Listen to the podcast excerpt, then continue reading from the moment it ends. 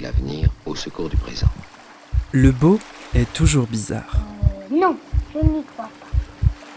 Rien ne distingue les souvenirs des autres moments. Le bizarre est souvent beau. C'est cette bizarrerie qui le fait être particulièrement le beau. Le beau bizarre Non, oui, pour moi, oui. de Zineb Souleimani.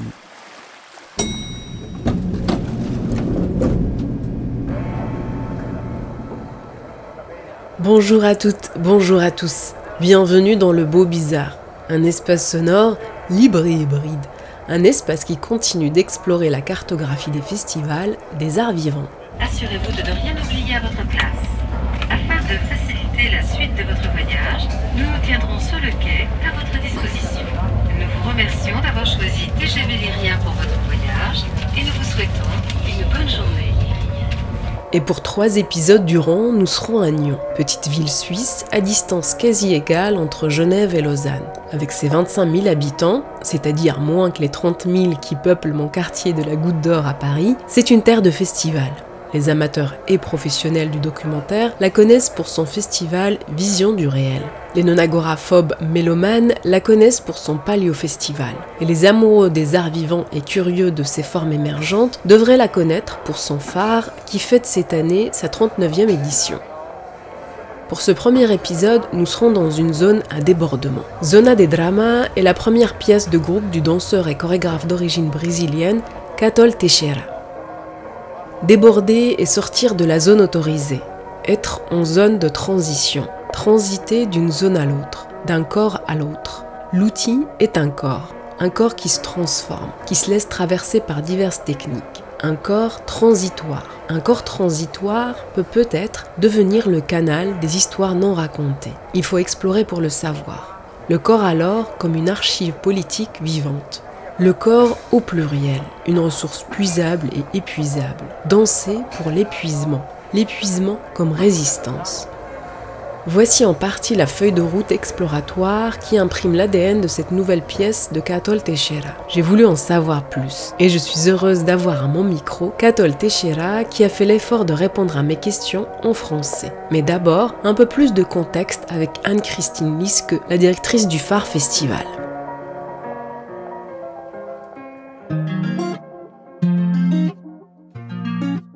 Anne-Christine Liske, vous êtes la nouvelle directrice du festival phare qui a lieu au mois d'août à Nyon, près de Genève, ici en Suisse. Avant de revenir avec vous sur votre projet, est-ce que vous pourriez nous présenter le festival et nous raconter un peu son histoire d'abord?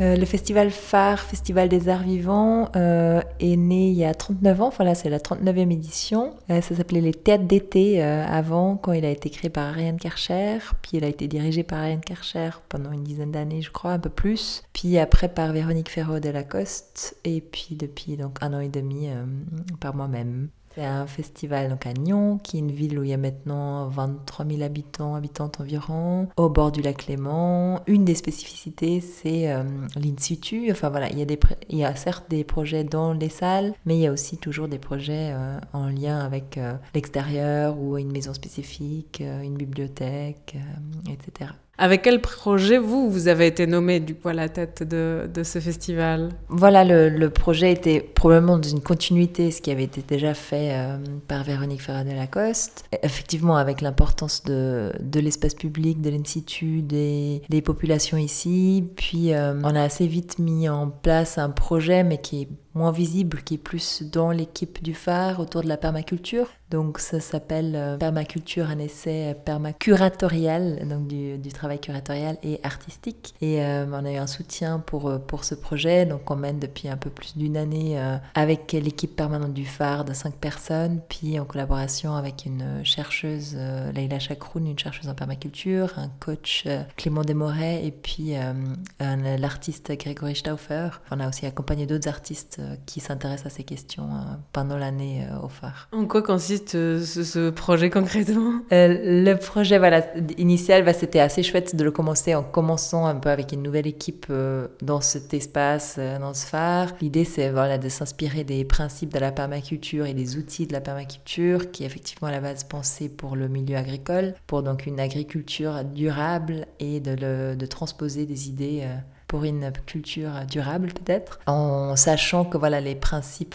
de la permaculture sont assez souples finalement. Enfin voilà, il y a beaucoup une question, il y a en salon les théories, un peu entre 8 et 12 principes, mais un des premiers, c'est observer et interagir. Donc voilà, il y a toute une question un peu de connaître un espace, d'observer, et puis après de, de, réagir par rapport à ça. Puis euh, après, il y a toute une série de principes, mais qui sont assez... Euh, Enfin, toute interprétation est possible, disons. Donc là, du coup, on a fait une cartographie du phare par rapport à Nyon, une cartographie du phare par rapport à l'Europe.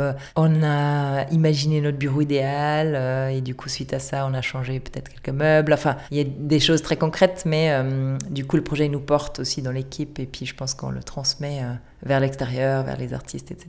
Donc l'édition 2023 est votre seconde édition du festival en tant que directrice, mais c'est la toute première, je crois, programmation que vous signez. Quels sont les axes que vous vouliez défendre et qui pourraient constituer les fils rouges de, de cette édition? Comme, voilà, comme les années précédentes, il y a on a choisi un titre pour l'édition, mais effectivement, le titre vient euh, en cours de route. Enfin, il vient quand on a déjà choisi un certain nombre de, projets et d'artistes qu'on accompagne ou qu'on invite. Euh, donc, cette année, c'est Effervescence au pluriel. Et du coup, le titre, pour nous, il racontait différentes choses. Il y avait à la fois les effervescences festives, voilà, parce qu'on est un festival au mois d'août et qu'on on fait aussi des, on a aussi proposé pour la première fois des concerts cette année, par exemple. Donc, voilà, il y a cette idée de, de fête et de se rassembler à plusieurs. Puis, effervescence, ça renvoie aussi à des des, euh, bouillonnements forts dans la société de nature politique, euh, intellectuelle, émotionnelle, écologique. Et puis on s'est rendu compte que voilà, beaucoup d'artistes traitent de ces questions de, transformation, de métamorphose euh, dans, les, voilà, dans les projets qu'on a invités. Et il y a aussi, effervescence au pluriel renvoie peut-être aussi à une diversité un peu de propos. Enfin voilà, il y a, on s'est dit, bah, c'est important pour nous d'ouvrir peut-être plus de portes vers ce festival. Et puis du coup, il y a du théâtre, de la danse, mais il y a aussi un projet de cirque dans les rues de. Il y a un projet jeune public, il y a des concerts, puis voilà, il y a des artistes nationaux, enfin de Suisse d'ici, puis euh, euh, des artistes d'autres pays européens ou, euh, ou, avec des backgrounds plus larges, plus globaux. Oui, il n'y a pas forcément un axe central qui, a, qui serait autour de l'émergence. Il y a à la fois des artistes confirmés comme Jérôme Bell, mais il y a aussi des premiers projets avec des artistes pour qui peut-être c'est le premier ou le second projet que vous présentez aussi. Il y a aussi cet équilibre-là à trouver, non? Oui, exactement. Il y a aussi cet équilibre-là. Il y a effectivement un focus plus sur l'émergence, mais ça ne nous empêche pas d'inviter des artistes très confirmés comme Jérôme Bell pour aussi montrer euh, des grands artistes euh, connus dans le monde à Nyon. Quoi. Bonjour, aujourd'hui on est à Lyon. Ça fait à peu près 18 euh, degrés. Zona de Derrama, je vous invite à suivre le mouvement de ces gens qui vont à la Grenette. Le rendez-vous est là-bas, c'est à 5 minutes de là. J'y vais aussi après avoir fait cette annonce. Vous pourrez me suivre si vous ne savez pas où c'est. Bonjour Lyon, bonjour Suisse. Ouais, aujourd'hui on est là avec 2 euh, kilos de saucisses pour euh, seulement 9,99.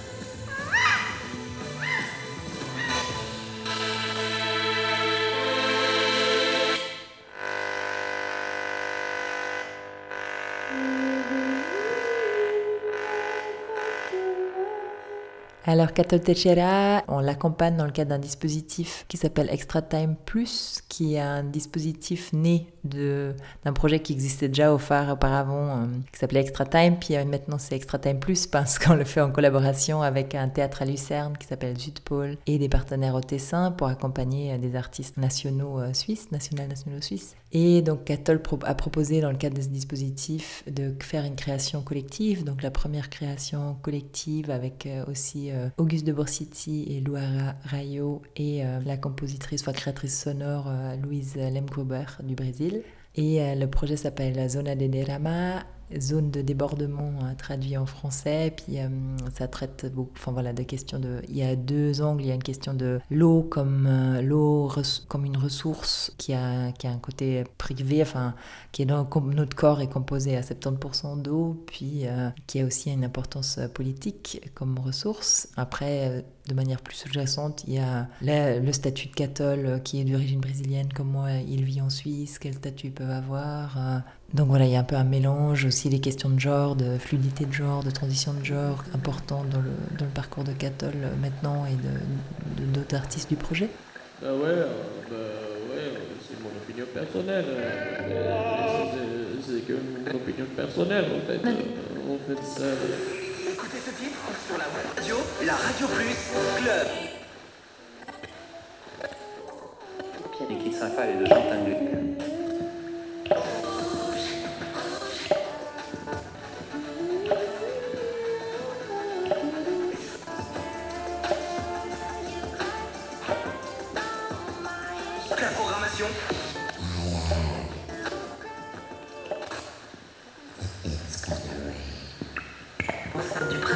Printemps, de la Hi. Do, do you want to sing?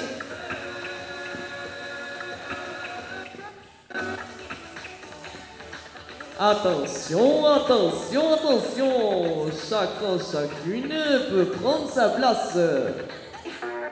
Catol Teixeira, comment vous souhaitez que je vous genre? Pour commencer, je pense que c'est important de préciser cette chose-là, non? Oui. So, c'est il ou il.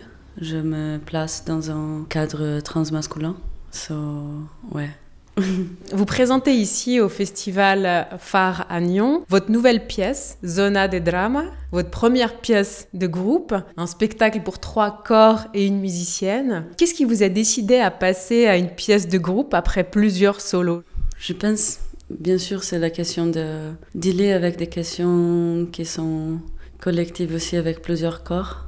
En même temps, je me sens pas tout seul quand je fais un solo. Il y a beaucoup de présence et d'absence que j'invite aussi à danser avec. Mais je pense que c'est aussi un parcours que je prends le temps et le calme pour savoir qu'est-ce que j'ai à offrir, à offrir, pour que les autres pourraient aussi habiter un espace avec moi. Et je pense que c'est intéressant parfois aussi de prendre le temps et de aussi. Je lis beaucoup, j'ai essayé de comprendre qu'est-ce que je voulais faire avec euh, qu'est-ce que ça veut dire chorégraphier. So, je pense euh, de donner le temps pour moi c'était important.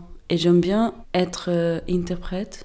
So, j'étais interprète plusieurs années au Brésil et parfois aussi être guidée, par exemple, dans une session d'improvisation et de danse. Il y avait vraiment des personnes qui me guidaient dans des, séances comme ça et que ça me touchait beaucoup. Euh, J'avais tout le temps euh, cet euh, désir d'apprendre comment qu'on offre aussi un espace qui se, partage et qui en guide. So, J'avais toujours euh, ce désir de faire ça, mais je savais que c'est aussi une position qui demande beaucoup de- d'engagement sur autre, une autre position. Voilà. Je pense avoir l'accès à d'institutions aussi, parce que bien sûr, il a une question de production, de, comment qu'on va faire que ça être possible, que tout le monde aussi a, le temps pour être bien, y a l'argent pour être payé. Je pense que ça, c'est aussi toujours bien important de comprendre pour moi. Et le temps, il, il laisse que j'apprenne aussi avec ça. Et là, maintenant, c'est vraiment deux amis à moi et des moments complètement différents de ma vie. So, Luara Hayo, qui c'est une personne qui vient du Brésil aussi et que j'ai rencontré ici. So, et qu'on on a commencé, on va dire, danser ensemble sur un côté un peu plus festif. Et Auguste, c'était la personne que j'ai étudiée en même temps, ma part, dans la même classe à la manufacture. So, c'était vraiment deux amis de contexte et des moments super différents. Et je pensais, ouais, ça pourrait être intéressant de danser ensemble, parce que ça fait aussi pour moi un un, un bridge de penser euh, comment qui aussi moi je rencontre et fais des amitiés en différents contextes de ma vie, mais en même temps tout le monde danse. So, je sais pas, c'est ouais, je pense, je c'est ça. Zona de drama. Comment il faut le, le comprendre? Comment il faut l'entendre? Quelle était l'intuition aussi du coup qui a précédé au projet J'adorais que tu utilises le mot intuition, qui est- c'est assez fort pour moi, je pense. Et cette charmant aussi d'inviter des gens, c'est assez intuitif aussi. Bon, zone de drama. Zone, euh, je pense qu'il arrive pour qu'il y ait une compréhension d'un espace qui a une temporalité spécifique, une zone. Et cette zone, elle n'est pas déterminée pour une limite concrète ou qu'on pourrait nommer, mais on le sent. Quand tu es dans une zone de- d'enjeu, en zone d'amour, on ne sait pas vraiment euh, où ça commence et où ça termine, mais on, on la sent. Il y a un truc euh, sensoriel. Et je trouve que la danse, il y a pour moi une sensation assez proche de cette euh, expression zonée. Il y a un moment où, on ne sait pas trop quelle forme le corps est en train de reproduire, mais il y a une sensation, un état de danse. Et je trouve, ouais, que la danse, c'est aussi quelque chose qui s'arrive dans, cet espace. Après, je il y a toujours un, un rapport assez imagétique pendant le mouvement, so déramar, ça veut dire euh, euh, overflowing, c'est comme un transbordement. Un débordement Un débordement, ouais. Et cette image, euh, il y a aussi plusieurs manières de faire. So, c'est pour que quelque chose elle est trop rempli, et elle va se, se, se déborder. Ou euh, c'est aussi un geste, on va remplir un truc et ça va se déborder. Mais c'est aussi un mouvement qui transpasse la frontière d'un récipient. récipient. Mm. So, il y a bien sûr une poétique assez érotique, je trouve, et je bouge avec ça sur la danse aussi. Et on joue avec ça tout, tout le temps. Après, il y a aussi la question de transport de substances, ou de transport d'une chose d'un côté ou l'autre, ou euh, la transformation que ça se passe aussi quand une chose euh, s'est transportée, ou en zone euh, de transition, de Mm. un, un espace à l'autre, mais aussi d'un corps à l'autre. Et ce moment entre ce transport, c'est une transmutation. Et je pense aussi, j'adore la danse sur cette côté-là. La possibilité de transmuter, de, de danser avec cet euh, espace euh, un peu hybride. So, ça vient un peu de là. En zone, c'est aussi quelque chose qui pourrait arriver, mais qui n'est pas encore là. Et so, c'est une zone de, like, falling in love. C'est une zone, tu vois, un peu en mode, ok. Au bord. Au bord, ouais. Ou falling out of love, je sais pas. Tu et- mais on ne sait pas vraiment quel espace et quel temps, mais il y a quelque chose qui se passe. Et c'est assez mystérieux, mais c'est assez, c'est assez tactile. So, et je trouve ça au corps toujours super important aussi, la- le- les mystères, mais c'est super tactile. C'est, ouais, it's inscribed in the flesh. c'est, comme des rêves. On, c'est pas la réalité qu'on est, qu'on est là maintenant, mais on se réveille si on a un, rêve, euh, je sais pas, un rêve, euh, un, nightmare, on se réveille. Il a une réaction encore, mais c'est dans un autre espace. Je trouve que la danse, elle s'est inscrite pour moi aussi dans cette, euh, cette zone, c'est un peu ça. C'est un peu... Et ensemble, on essaye de créer des différentes zones où on pourrait inhabiter et être habité aussi par cette zone, pour qu'il y a bien sûr en, en production d'une zone, mais il y a aussi, ok, il y a déjà une zone de quelque chose. So, si on invite un public, c'est quel cette public? So, Pendant la chorégraphie, on a créé plusieurs zones et il y a un dessin de- dans l'espace qui se commence en spirale. So, toute cette zone, en vrai, c'est un exercice pour essayer d'apprendre comment habiter cette eh, spirale. So, la première fois qu'on creuse les, les centres de, du plateau, c'est on, on, on arrête pour que le magnétisme de, de, de milieu, il est trop fort, c'est comme un, un tornado. C'est comment qu'on va arriver au, au centre. Et après, on va, on va être changé nécessairement. Pour qu'après, si on, si on arrive de faire ça, il y a quelque chose qui change. So, comment qu'on deal aussi avec euh, les changements de, de, quelque chose. Je trouve aussi euh, intéressant qu'on se pose des questions sur comment qu'on régénère, mais aussi comment qu'on continue en savant qu'il y a des choses qu'on ne va pas régénérer. So, cette, euh, cet espace de friction, je trouve euh, important aussi de, de se poser cette question. Ok, il y, a un, il y a un geste et on a besoin de faire le geste de régénération, de réparation, mais il y a quelque chose qui reste euh, irréparable peut-être. Et comment, comment qu'on va, comment qu'on va y aller, comment qu'on va danser avec ça aussi. Une autre fois, la danse pour moi c'est un outil euh, assez fort. I trust euh, beaucoup la danse comme un geste de d'apprendre euh, à être dans cet espace. Les corps, mais pas comme on l'entend souvent, c'est-à-dire pas comme en tant qu'objet anatomique. Ça, ça, je dirais que c'est une des fictions du corps qui a été inventée euh, après la Renaissance. Une fiction, une fiction politique vivante. Pour moi, les corps, euh, j'appelle ça plutôt, j'essaye de, déplacer la notion du corps et travailler avec une notion que j'appelle somathèque, c'est-à-dire en fait une, archive politique vivante. Et dans cette archive politique vivante, il y a euh, un ensemble des, représentations, euh, des cadres épistémiques, des discours, des, parfois des lois, parfois des institutions, parfois des instruments, des techniques qui sont pas toujours en continuité, qui sont pas toujours en alliance les uns avec les autres. Il y a aussi des, des ruptures très violentes. Et donc nos corps si, si, on les entend comme ça, moi je les vois vraiment comme Mm. ces fictions politiques vivantes, sont les résultats de, de ces alliances improbables et de ces luttes des différents régimes politiques, des différentes techniques euh, et différentes représentations. Et en tant- en tant que philosophe, euh, je travaille, j'essaie de travailler en fait avec cette archive euh, politique vivante.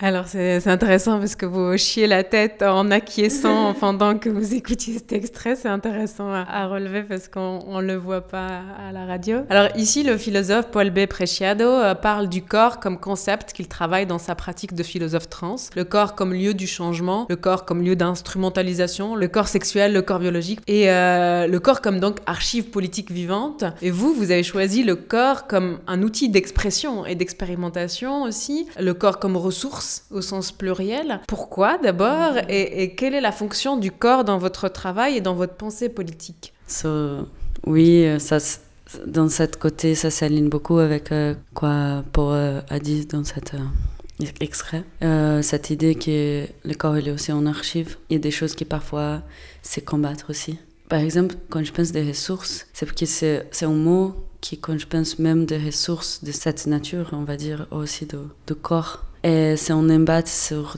comment on dit en français, mais de, de la qualité, on va dire, euh, organique de cette matière, mais aussi politique. Et ça, c'est toujours en, conversation, en, et parfois en combat, et parfois en, en tension, mais ouais, et c'est bit reclaiming aussi. Et là-dedans, je pense qu'il y a aussi cette force un peu d'être un espace d'expérimentation pour cet corps, cet corps qui a compris comment cette archive aussi des souvenirs, aussi d'ancestralité, aussi de, ouais, de, de cette euh, rencontre dans ces moments-là et comment qu'on va danser. Ça, c'est la question qui vient toujours à moi, parce que je danse pas parce que j'aime danser tout le temps. J'aime pas danser tout le temps. il, y a, des jours où je dis waouh, mais j'ai besoin de le faire, parce que c'est la manière que j'ai trouvé de exactement exister dedans, cet, espa cet espace vraiment euh, assez physique, cette euh, matière qui c'est toujours politique et organique, pour qu'après, comment qu'on va... Ouais, comment qu'on va discuter de, des questions assez d'accessibilité aussi, de différents corps, et qui c'est en vrai, c'est une question bien sûr politique et culturelle. So, ça, ouais, ça me donne beaucoup de matière de, de, de penser et de bouger aussi.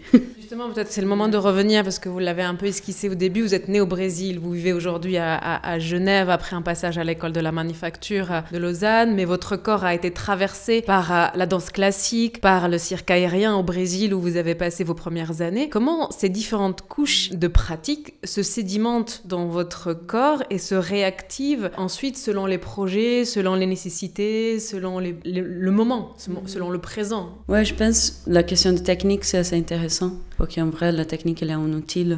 Après, pour qu'on pourrait euh, transpasser aussi la technique, tu vois. Qu'est-ce que je pourrais dire sur ça? Comment ça vient? Il y a une chose que j'ai appris avec euh, cette euh, intensité d'entraînement. Je, je suis physique, toujours. Et qu'est-ce que je voulais dire avec ça? Mais juste, j'ai normalement, j'ai un, un, niveau de stamina assez fort, de bouger beaucoup, et d'avoir ouais, entraîné, quoi. Je, je suis encore, euh, je sais pas en français, c'est horrible de dire, euh, comment on dit encore Performant, on pourrait dire, c'est un, un, corps qui a besoin de, d'être dans une forme de performance, de productivité de, de, de, du mouvement, du geste, vous diriez? Ouais. Mmh. Mmh, ouais, non, je sais pas. que je pense qu'il y a toujours des mouvements. En vrai, en des pratiques, je j'ai fait plus de laisser mon corps assez longtemps au, au, sol pour 30 minutes. Tous les jours, je fais ça. So, mais après, je fais des entraînements sur les, sur les muscles. Après, tu vois, il y a toujours... Mais le truc que j'ai appris, je pense, avec tout cet entraînement de différentes techniques, c'était la possibilité du corps de, de se transformer. Et c'est un truc assez somatique aussi. Et après, bien sûr, il y a tout un contexte. Je suis un corps blanc du Brésil et qui est passé pendant euh, une école de ballet classique public à Rio de Janeiro. Et c'était aussi le moment où j'ai commencé à apprendre des questions de genre et de sexualité à moi. Et j'étais aussi euh, violée sexuellement. Et je viens d'une famille working class euh, brésilienne. Et là, j'ai commencé à comprendre qu'il y avait des techniques qui étaient liées et alliées avec une idée du futur, une idée du monde. Mais après, je, suis un, un, enfant solo et ma mère aussi, euh, elle est solo. Mon père, il est habité assez loin au Brésil, à, à l'Amazonie toute ma vie. Et j'étais toujours trop en silence. C'était une enfance euh, super joyeuse, mais j'étais assez en silence. Et toujours avec ma mère et un chien. Et danser, c'était un, c'était c'était un plaisir, parce qu'il y avait un truc de vraiment avoir le temps pour, euh, pour être en silence et être tout seul. Et c'était OK. Et après, j'étais assez obsessive à apprendre les ballets et j'étais acceptée, parce que je viens du sud du Brésil en vrai. Et j'étais acceptée pour l'école euh, publique euh, à Rio. Et j'ai bougé là-bas avec 15 ans tout seul. Et pour, pour ma famille, c'était pas c'était pas facile de faire ça. Ma famille, c'était ma mère, en vrai. Ça, pour ma mère, c'était un, c'était un effort. Et là, j'ai appris des autres forces aussi qui sont liées à une déterminée technique, à un déterminé contexte, euh, et qui c'est assez politique, et qui après sont inscrits en même temps dans le corps. Et là, c'est le, les liens aussi avec cette question d'archive, pour qu'on continue la vie, et après, cette archive, elle est là. Et je pense qu'il y a aussi pour des personnes queer, euh, tous ces moments où on apprend, on, commence à avoir en conscience qu'il y a quelque chose de différent. C'est assez fort. Et après, moi, dans mon chemin, j'étais connectée avec euh, cette technique et j'ai vraiment j'ai adoré parce que c'était le endroit où j'avais appris un peu à danser, j'étais construit, que ça c'était le truc à faire. Mais après, j'avais le plaisir d'être à Rio, à Lapa, et il y avait un creusement de plusieurs autres choses. Et j'ai commencé à sortir, rencontrer des gens et faire complètement des autres choses. Et c'est pour ça que je tombais au cirque. J'ai rencontré quelqu'un à, l'école euh, normale qui a dit Ah, j'ai fait un cours de cirque le soir euh, après. J'étais en mode Ah, peut-être je viens. So, je pense que tout ça, à côté de la technique euh, en manière pure, c'est, ça inscrit aussi sur toute l'expérience de d'apprendre sa position, de comprendre sa position aussi au Brésil euh, des questions de classe et de racialisation, que c'est assez, c'est assez un truc là-bas et toujours euh, ouais, trop euh, dramatique, on va dire. Et bon, ça fait qu'il y a de, des impurités aussi dans la formation technique. Pense ça m'a enseigné beaucoup cette transition aussi. Justement, pour revenir à Paul B. Preciado, il se définit, Paul B. Preciado se définit d'une manière qui raconte à la fois son expérience de transgenre dans un vocabulaire philosophique précis. Il dit de lui-même Je ne suis pas un homme, je ne suis pas une femme, je ne suis pas hétérosexuel, je ne suis pas homosexuel, je ne suis pas bisexuel, je suis un décident du système genre-genre, je suis la multiplicité du cosmos enfermé dans un système politique et épistémologique binaire. Je crie devant vous, je suis un uraniste confiné dans les limites du capitalisme technoscientifique. En quoi, pour vous, la, volonté ou la possibilité de sortir des cases normatives permet de transcender l'expérience de la danse pour aller dans des endroits encore inexplorés, pour euh, peut-être tenter de raconter de, nouveaux récits aussi euh, du corps? Je connecte euh, ça aussi avec les histoires perdues. Il y a beaucoup de histoire avant la colonisation qu'on ne savent pas aussi, ou qu'on savent mais on ne savent pas, pas beaucoup, qui, était, qui, qui s'est transformé encore en mémoire euh, des corps euh, qui sont toujours là et qui étaient toujours là, mais qui qu'on ne sait pas trop. Et qui danser, c'est peut-être une manière de rencontrer cette mémoire. So, je pense que...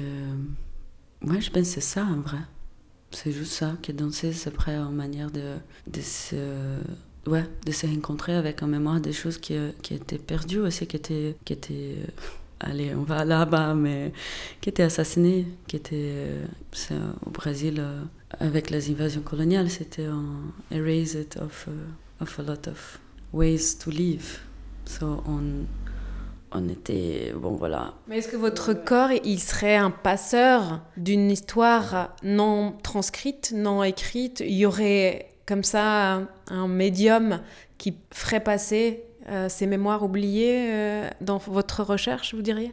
C'est assez grande, mais, mais j'ai essayé de faire le corps comme un, comme un Chanel, ça c'est sûr.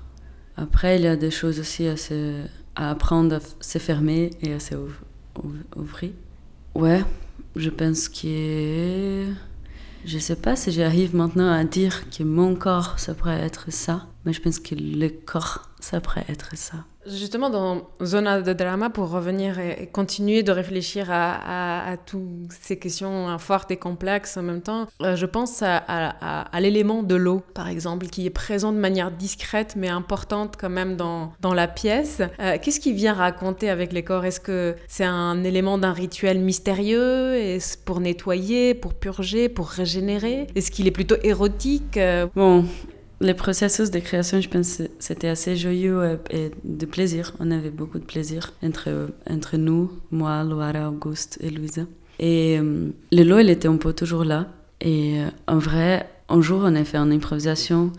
Je sais pas vraiment, mais bon, on savait qu'il avait l'histoire de l'eau dans ce processus comme ressource, comme aussi la question de, de se baigner, même de se laver, euh, laver sa main, laver son, son, visage, prendre un bain, tout ça. Et un jour, on a fait une improvisation trop longue et c'était trop chaud. Et là, là, là, et pendant un moment, on était un peu dans un mood fête, les trois. Et Loara a pris la bouteille de l'eau et commencé à jouer avec. Et ça, c'est aussi en mémoire de carnaval, par exemple, du carnaval que connais, c'est à Rio, et qui à ces moments où on commence euh, à c'est trop chaud, quoi. C'est 8 heures du matin, c'est déjà 40 degrés et tout le monde euh, trop proche. il y a aussi des voisins qui parfois va, va, va, mettre de l'eau euh, et tout le monde va crier et c'est un gros truc pour. Euh, il y avait cette image qui est venue, on a dit waouh, mais c'est incroyable en vrai, parce qu'on n'arrête pas de faire la fête et on fait qu'est-ce qu'on a besoin, qui c'est par exemple, c'est réfléchir, c'est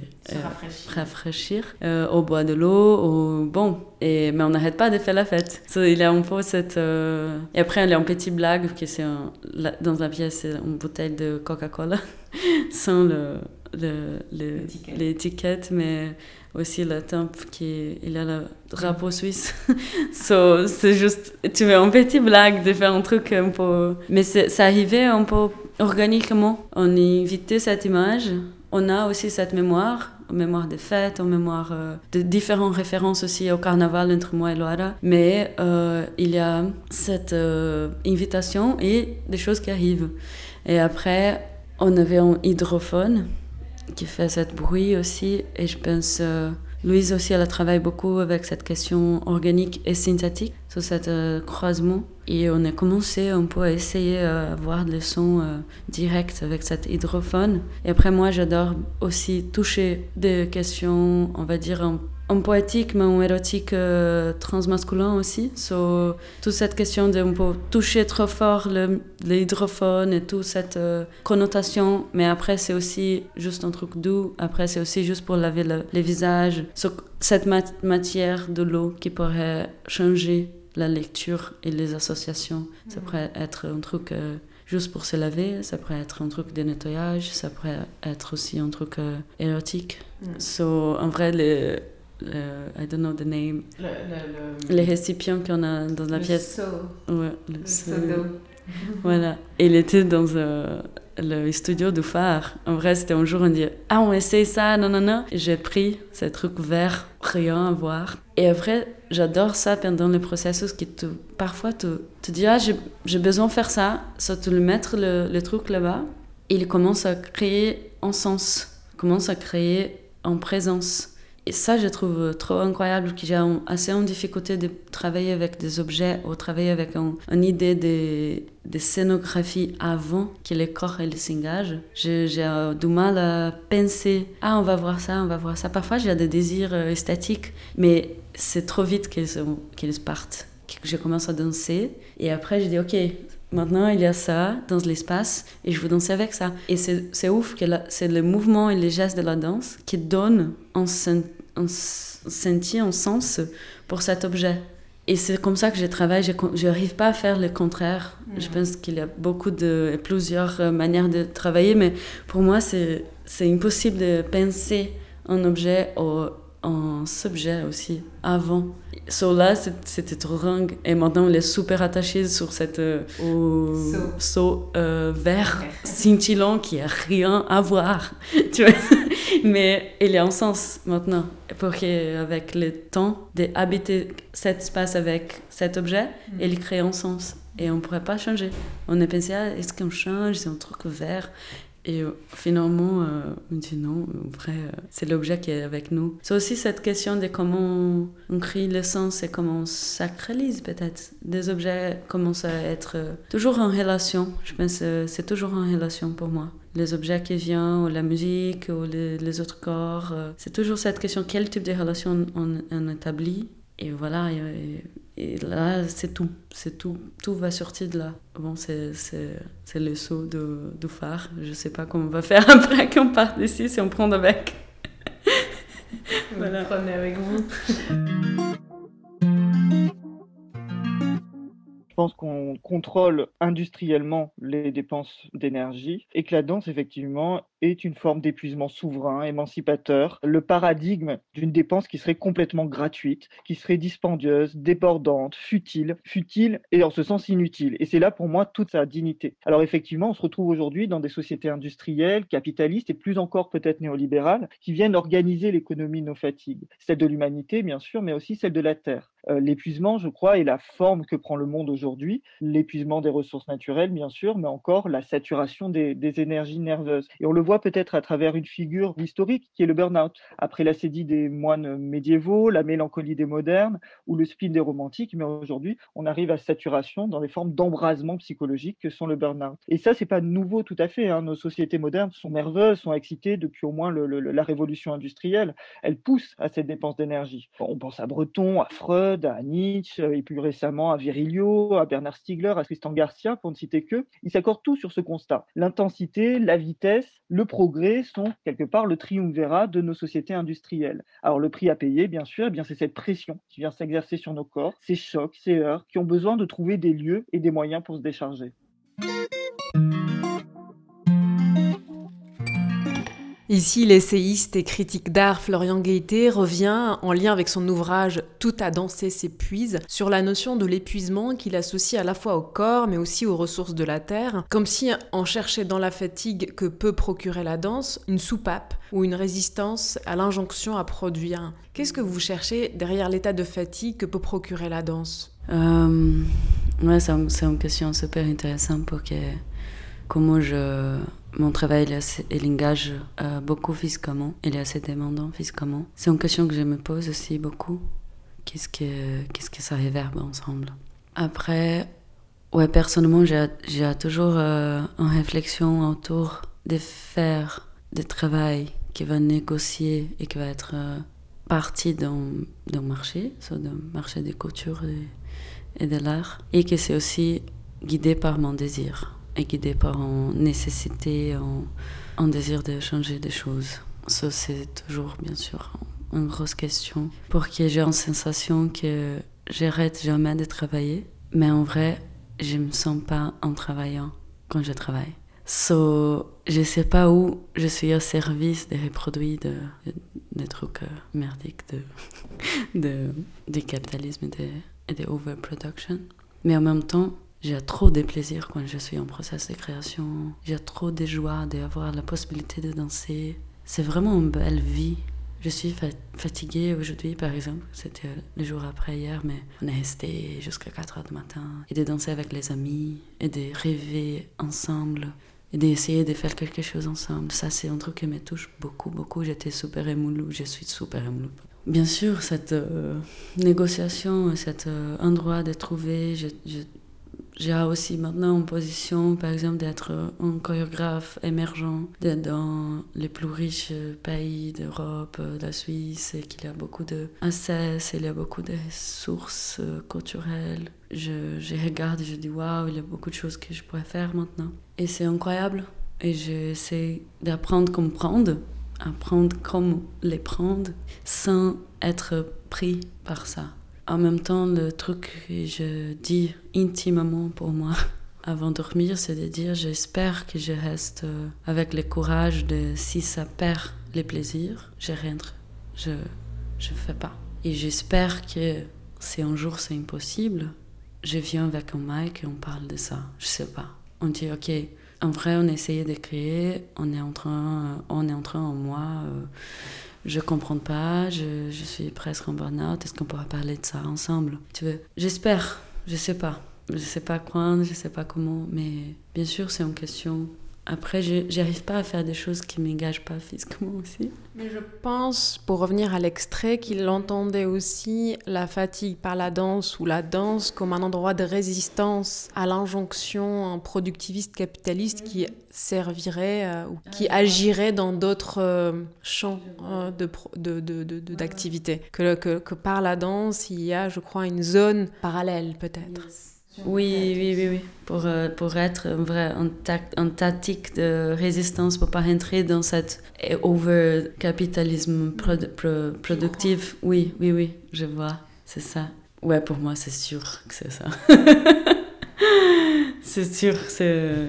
Ouais, je sais pas. Et, et, et, vraiment, je travaille, je travaille avec la notion qui est les plus fortes résistances, c'est aussi les joies c'est aussi le plaisir, c'est aussi d'être engagé avec ça. Et je pense qu'il n'y a rien plus euh, révolutionnaire, on va utiliser cette cette mot-là, qui est pas laisser la joie de partir. Mais après, bien sûr, la pression elle est énorme. So, c'est pas à moi de, de dire euh, des choses, mais je trouve euh, que c'est engagé avec le plaisir et les joies, c'est un truc qui change tout. Ça m'écho aussi avec des questions de résilience qui, je pense, aussi au Brésil, euh, et je, je pense plusieurs Brésil, je pense aussi plusieurs euh, parties du monde, mais la question de résilience, elle est trop forte. Il y a des technologies de résilience et technologies de joie trop fortes. Et après aussi, je me pose des questions et dis, est-ce qu'il y a un moment où on va arrêter d'être résilient aussi? Qu'est-ce qui va se passer? Moi-même, je me, je me vois parfois être assez résilient en négociation avec des espaces. Avec, euh, J'adore faire des choses ou de créer l'art ou cette euh, danse que j'essaie de créer avec euh, quoi est là. Par exemple, cet exemple du, du saut. On va créer avec les trucs qu'il est là. Après, en même temps, c'était un peu tricky pour qu'on ne peut pas romantiser la précarisation aussi. So, ok, on peut créer avec tout qui est là, mais en même temps, pas remonter la précarisation. C'est un peu, mais je, je, je sens que j'ai cette, cette technologie dedans moi. Et j'ai du plaisir d'avoir ça. Je, je, sens que la vie, elle est assez belle avec cette euh, d'apprendre ça. La technologie de joie, la technologie de, ouais, de plaisir. Euh, je pense que c'est pas pour faire la fête, je viens pas. Ici, au phare, nous avons assisté à la version extérieure du spectacle. Je crois comprendre qu'une version en black box va exister en 2024. Est-ce une recréation ou simplement une adaptation? Ça, c'est une belle question. bon, comment maintenant la chorégraphie, elle est créée avec euh, des zones différentes et il y a des mouvements spécifiques qui sont sortis. Mais en même temps, tout, ça pourrait être interprété d'une manière différente que la première zone qu'on a s'appelle ronda et c'est un rondage, c'est de faire le tour tout l'espace et regarder la, frontière de l'espace, sur la frontière de cet espace performatif. Ça pourrait changer peut-être les types de mouvements. Après, je suis sûre qu'on va être 5 pour la version de, Black Box. Toujours que j'aime bien d'avoir le temps. Et bien sûr, je, vois que s'il y a deux personnes qui vont entrer dans notre zone, ça va changer nécessairement. Même si on ne change pas la cartographie qu'on a maintenant, mm. qu'on a en, en, cartographie que c'est lié avec cette spirale, ça va changer euh, la manière de rentrer, par mm. exemple, euh, euh, au milieu et tout ça. Après, je suis assez intuitive pour dire cette mot en autre fois. So, parfois, si on va être ensemble, et en vrai, il y a des choses qui font vraiment pas de sens pour cette collective de cinq, on va on abandonne. Tu vois. Je ne suis pas trop attachée sur des images ou des projections euh, a, priori. Après, c'est sûr qu'il y a un contexte de black box, ça va changer. Et on va jouer aussi avec les lumières. Mm. Maintenant, on, on, fait juste la lumière du soleil et c'est un endroit où le soleil il bouge aussi pendant la performance. Et ça, c'était aussi pour négocier avec euh, les étapes et de, de, respecter le temps. Que comment euh, c'est assez un mouvement, pour moi, c'est assez un mouvement assez grand de, de dire, OK, j'ai quelque chose pour euh, transmettre à toi. Et est-ce que, est que tu aimerais venir hein, avec moi dans cette, euh, dans cet univers que je suis en train de construire? Et ça m'a donné plus de, de calme de penser en fait. Trois, on est euh, Auguste et Loire c'était la première fois qu'ils s'est rencontrés, mais moi j'étais assez bien amie. ok, on a déjà un certain niveau d'intimité, on pourrait aussi adresser des choses euh, avec un certain safety. Et après, quand on est cinq, c'est un peu plus. Tu vois, et j'aime bien qu'il y a de, un chemin pour moi aussi de.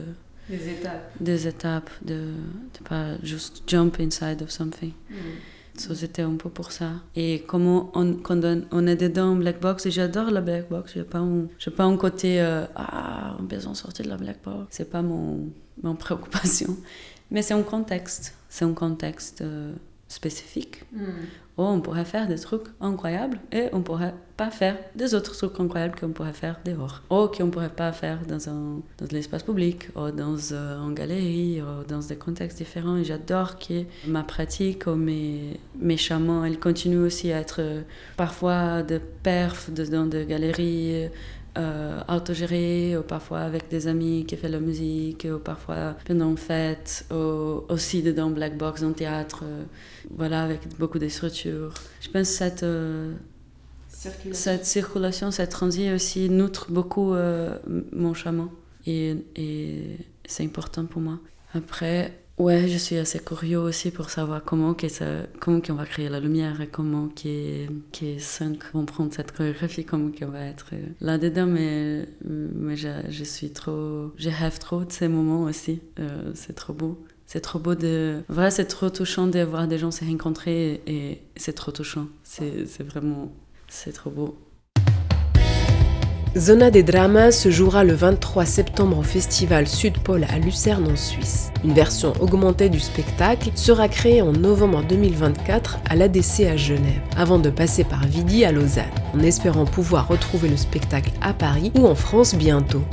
C'était Le Beau Bizarre, un podcast du studio indépendant Audio Sauti, disponible sur les plateformes d'écoute. Et si vous appréciez ce travail, sachez qu'il est désormais possible de le soutenir. Vous trouverez le lien dans la bio.